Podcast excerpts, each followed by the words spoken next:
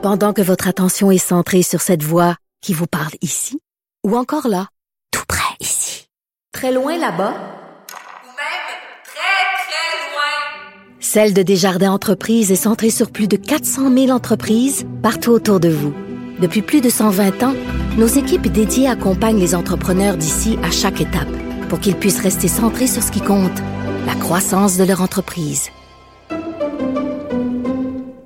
Euh, le téléphone de Christian Rioux. Christian Rioux, vous connaissez, correspondant à Paris pour le quotidien Le Devoir, qui a écrit un texte très intéressant sur la tyrannie douce.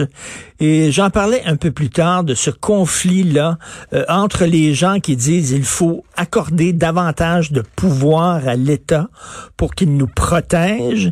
Et il y a les tenants des fameux droits individuels qui disent au contraire, euh, on veut rien savoir, nos droits individuels sont plus importants que la santé euh, collective des citoyens. Nous allons parler avec Christian qui, était, qui est des nôtres. Bonjour Christian Rio. Bonjour Richard. Oui, bonjour. C'est pas et c'est pas évident. Hein. On l'a vu là au lendemain du 11 septembre. Il y a des gens qui euh, ne voulaient pas accorder trop de pouvoir à l'État. Euh, il y en a d'autres qui disaient au contraire, situation exceptionnelle, mesure exceptionnelle, il faut accorder des pouvoirs à l'État pour qu'il puisse davantage nous protéger. Euh, tu te situes où dans ce conflit-là? Euh, ben écoutez, moi, je, je, j'ai toujours été euh, partisan, je dirais, d'un, État, euh, d'un État fort, mais euh, je vous dirais, on a besoin d'un État qui fait les bonnes choses, pas qui fait les, pas qui fait les mauvaises. Un État fort qui fait les mauvaises choses, ben, j'en, j'en, j'en, j'en veux pas.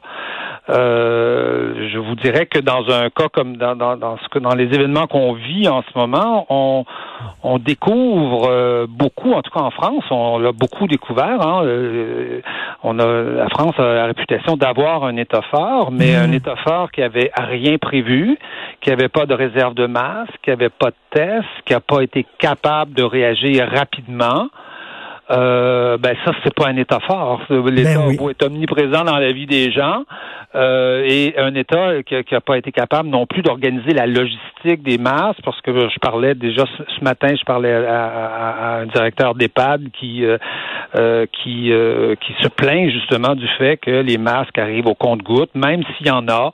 Euh, semble-t-il, mais il y a toute l'organisation de ça. Euh, on a découvert vraiment que nos États étaient fragiles, extrêmement fragiles, même si des fois ils, montent leurs muscles puis ils font semblant d'être mmh. euh, d'être tout puissants, mais on a découvert que nos États étaient extrêmement fragiles et notamment les Français sont assez sont assez étonnés de voir comment l'État français n'a pas été capable de réagir rapidement sur ça. Il n'avait pas les mécanismes pour le faire. Euh, voilà, même si parfois l'État prend des décisions qui, euh, qui semblent qui semblent un peu exagérées. En France, par exemple, l'État a décidé de, de, de, fermer les plages. Euh, je, m'excuse, les, les caméramans de, de, de, la télé ont beau prendre des photos des plages en essayant de couper la perspective et la profondeur de champ pour montrer que les gens sont collés, mais sur les plages, en général, les gens sont pas collés et se sont bien distancés. en, France, on piste même les gens dans des dans les sentiers de, de randonnée il y a des drones qui, qui, qui bon, ça c'est évidemment un État qui monte ses muscles, mais pour rien. Qui, qui, ben c'est ça justement, c'est ça la question. Là, moi j'en veux pas, voyez-vous. Et c'est ça, c'est ça la question, c'est pourquoi donner davantage de pouvoir à un État qui aurait pu se débrouiller autrement avec les pouvoirs qu'il avait, qui étaient, qui étaient suffisants et qui ne l'a pas fait? Oui, ben ça, ça écoutez, c'est très, c'est très étonnant hein, parce que ça dépend beaucoup. Euh, moi, je le constate, ça dépend beaucoup de la culture des pays. Euh, vous voyez, dans un, en Allemagne, on n'a pas invoqué l'état d'urgence.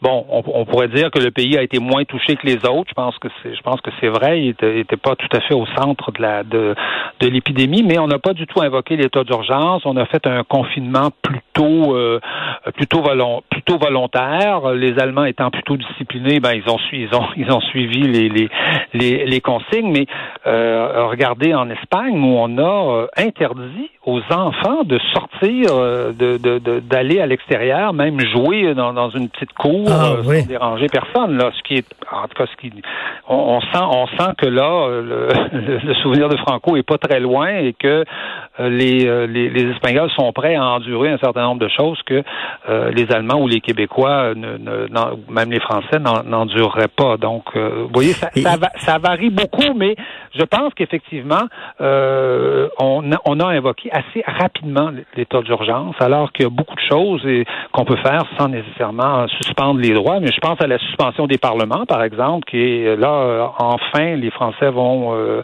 normalement demain voter euh, sur le, le- le plan de déconfinement, mais on n'a pas vu le Parlement depuis un mois et demi. Hein, et Mm. euh, Dieu sait si en, si, si, si, si en France, euh, le pouvoir du président est quand même assez grand, euh, on se retrouve dans une situation où il n'y a plus d'opposition à part, euh, à part les médias.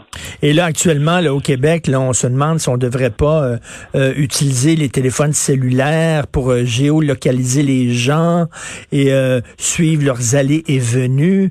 Et là, il y a des gens qui disent, ben c'est ça le problème, là, dans, dans une période de crise, lorsqu'on accorde trop de pouvoir à l'État, une fois la crise résorbée, euh, l'État ne veut plus redonner ces pouvoirs-là, veut les garder.